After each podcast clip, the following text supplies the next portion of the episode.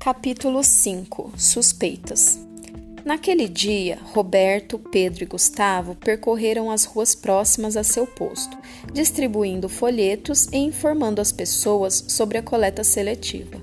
Como não podia deixar de ser, conheceram muitas garotas. Combinaram então uma festa com a ajuda de uma delas, Carmen. Ela levaria sua turma e eles convidariam o pessoal que estava alojado no sítio era uma oportunidade para que pudessem se divertir juntos.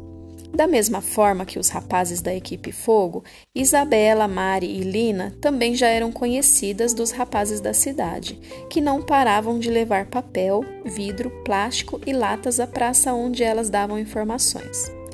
À noite, no refeitório, com todo mundo reunido, combinou-se que a festa seria no sábado, no clube da cidade, e a partir daí esse tornou-se o assunto principal das conversas. Entre as equipes Terra e Fogo, a rivalidade continuava, de forma disfarçada, é claro, e cada uma delas procurava arrecadar a maior quantidade possível de material reciclável. Na quinta-feira, quando chegaram ao seu posto, as garotas receberam uma desagradável notícia da prefeitura. Todo o papel coletado por elas no dia anterior estava perdido. Alguém havia jogado uma lata aberta cheia de óleo dentro do container, e como o papel para ser reciclado não pode estar sujo, tudo tinha sido perdido. Lina, Mari e Isabela ficaram furiosas. Gente, não é possível.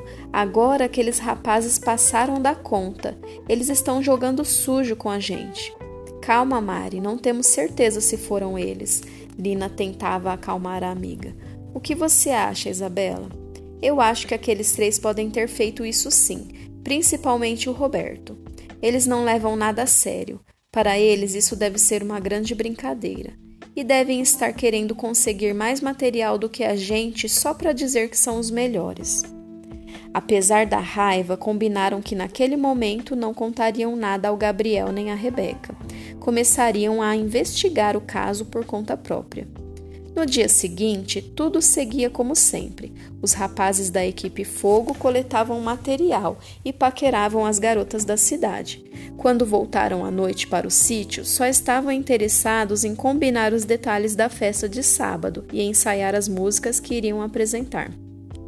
Dormiram pesados sem imaginar que durante a madrugada alguém havia jogado algo em um dos containers de coleta seletiva sob sua responsabilidade e desaparecera sorrateiramente pelas ruas desertas da cidade.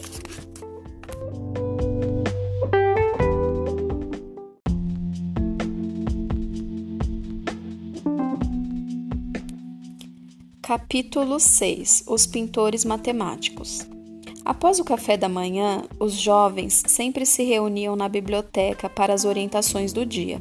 Foi quando Gabriel anunciou a novidade.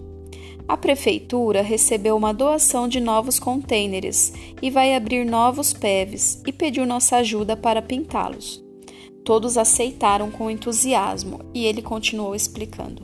Só que temos um problema. Aqui há muitas tintas vermelhas, amarela e azul, mas falta tinta verde. Conseguimos o verde misturando a tinta amarela com azul, sugeriu Pedro. Podemos misturar três latas de tinta amarela com duas latas de azul, disse Gustavo. No final do ano, meu pai pintou as janelas de casa e foi assim que conseguiu o tom de verde de que estava precisando.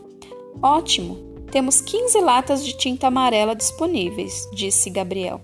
Então, quantas vamos usar de azul?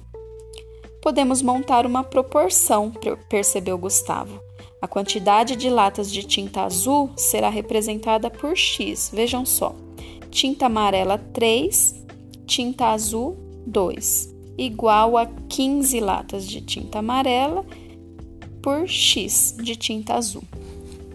Igualando as duas razões, conseguimos uma proporção e podemos aplicar a propriedade fundamental das proporções, completou o rapaz, e foi escrevendo: 3 para 2 igual a 15 para x. E quando multiplicamos os meios e os extremos entre si, conseguimos uma equação. Agora é só resolver, disse Lina. E Lina substituiu o valor de x na proporção. Portanto, para as 15 latas de tinta amarela, vamos usar 10 latas de tinta azul, concluiu Gustavo.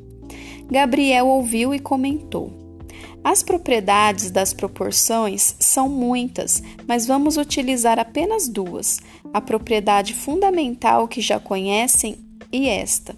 Vejam só: recíproca da propriedade fundamental.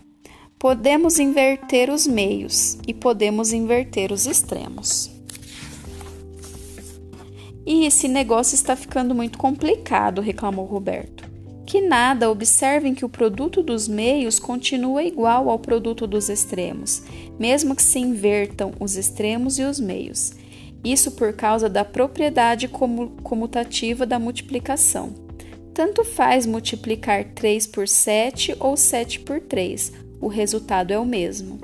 Isso mesmo, Mari, e ainda podemos inverter todos os termos, uma vez que o produto dos meios continuará a ser igual ao produto dos extremos. E Gabriel completou, invertendo todos os termos.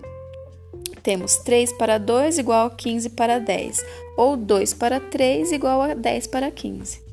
Certo, turma? Certo, responderam em coro. Ótimo, então vamos colocar a mão na massa, ou melhor, na tinta. Todos passaram a manhã pintando os contêineres. Depois do almoço, foram para seus postos de coleta.